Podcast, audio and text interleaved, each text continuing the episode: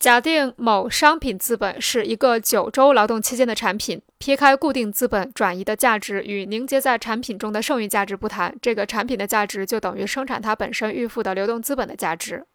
如果这个价值是九百磅，那么每周支出的流动资本就是一百磅。假定这个产品的生产时间与劳动期间一致，也是九周，而流通时间是三周，那么这个商品资本的周转时间就等于生产时间加上流通时间，即九加三等于十二周。在九周的生产时间结束后，预付的生产资本就转化为了商品资本了。但由于它还要在流通期间停留三周，因此新的生产期间要等到第十二周才能结束，也就是九百磅的资本流回后，才从第十三周才能重新开始。资本在流通期间要停留三周，生产就要停顿三周，或者说要停顿整个周期转期间的四分之一，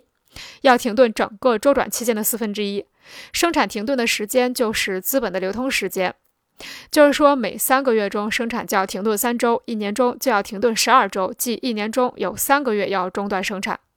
如果要使生产过程连续不断地按照相同的规模重复进行，可使用两种方法：第一，缩小生产规模。如果将九百磅分配在十二周，每周支付七十五磅，这样在九周劳动期间结束后，预付的资本就是七十五乘以九等于六百七十五磅，就由生产资本转化为商品资本，从而进入流通领域。而剩余的七十五磅乘以三等于二百二十五磅，就可立即进入生产过程。这样，第二个劳动期间，即第二个周转期间，就可以从第十周开始了。然而，这种方法虽然能使生产过程不至于中断，但却缩小了生产规模。原本分配在九周的资本，现在分配在了十二周，生产资本的流动部分由一百减至七十五，即减少四分之一，生产规模便缩小了四分之一。由此得出，在无法增加资本的前提下，若要使生产持续进行，就必须缩小生产规模，减少生产资本的流动部分。第二，追加流动资本。如果企业的性质排除了缩小生产规模的可能性，即排除每周减少预付的流动资本的可能性，那么要使生产不中断，就必须追加劳动资本。就必须追加流动资本。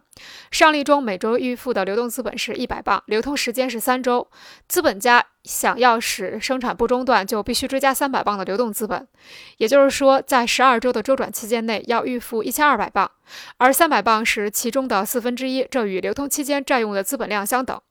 这样，在九周的劳动期间结束后，九百磅的资本就由生产资本形式转化为商品资本形式，而进入流通过程；而追加的三百磅流动资本就可以进入生产过程，而也就是说，从第十周开始又可以进入第二个生产期间。因此，资本的周转时间，特别是流通时间的差别，对处于生产期间的预付资本有着极大影响。资本的周转时间越长，维持再生产所需要的预付资本量就越大；而在周转时间内，资本流通的时间越长，处在流通阶段的资本就越多。